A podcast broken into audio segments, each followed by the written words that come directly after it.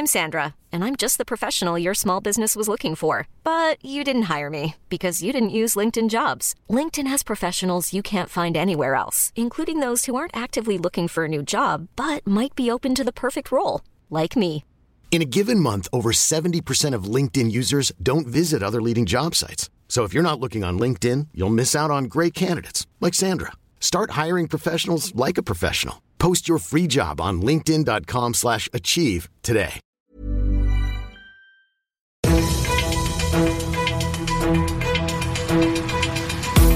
95 5 Charivari, das München Briefing, Münchens erster Nachrichtenpodcast. mit Christoph Kreis und diesen Themen. Vorfahrt für die Verkehrswende im Münchner Umland und warum ein Angeklagter vor dem Münchner Amtsgericht freiwillig ins Gefängnis wollte. Schön, dass du bei dieser neuen Ausgabe wieder reinhörst. Ich erzähle dir in diesem Nachrichtenpodcast jeden Tag innerhalb von fünf Minuten, was München heute so bewegt hat. Das gibt's dann jederzeit und überall, wo es Podcasts gibt und immer um 17 und 18 Uhr im Radio.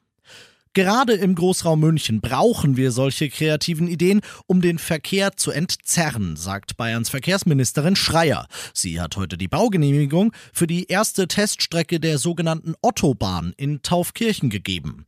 Die Ottobahn ist ein System, in dem Gondeln an Schienen gezogen, so fünf bis zehn Meter über der Straße dahin sausen sollen und das auch noch klimapositiv.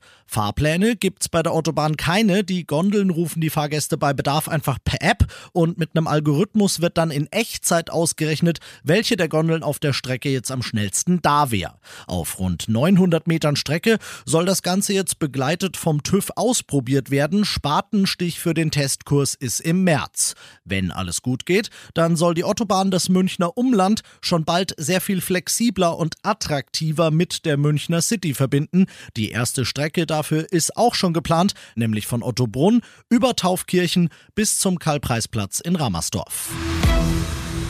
Du bist mittendrin im München-Briefing und nach dem ersten großen München-Thema schauen wir erstmal kurz auf das Wichtigste aus Deutschland und der Welt heute. Es werden überall Lockerungen gefordert, gleichzeitig geht's beim Impfen kaum voran.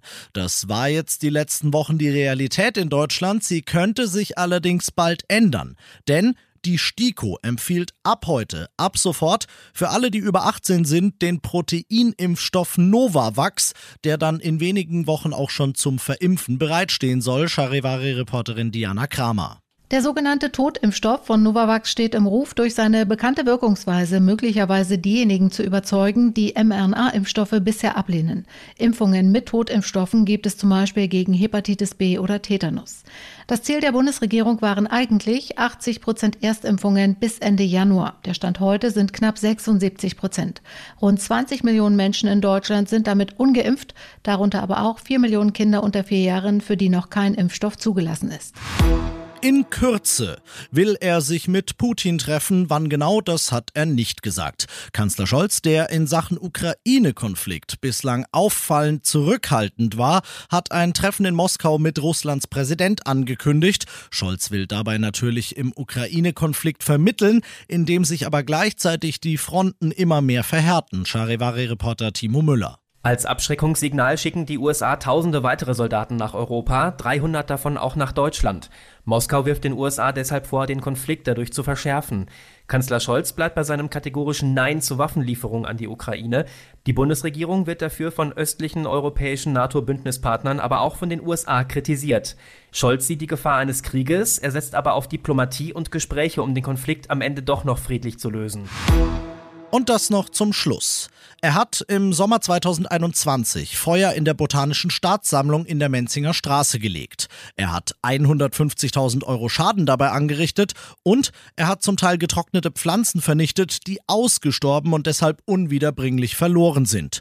Und sein Fall ist vielleicht einzigartig. Das Münchner Amtsgericht hat heute einen Mann zu zweieinhalb Jahren Haft verurteilt und ihm quasi einen Gefallen damit getan.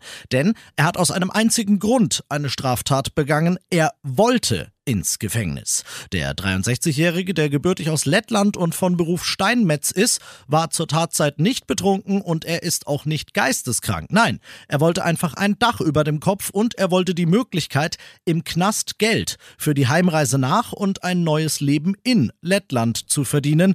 Das ist verwerflich, so die Staatsanwaltschaft zum Motiv. Seinen Willen hat er ja aber trotzdem bekommen und jetzt zweieinhalb Jahre Zeit. Ich bin Christoph Kreis, mach dir einen schönen Feierabend. Abend.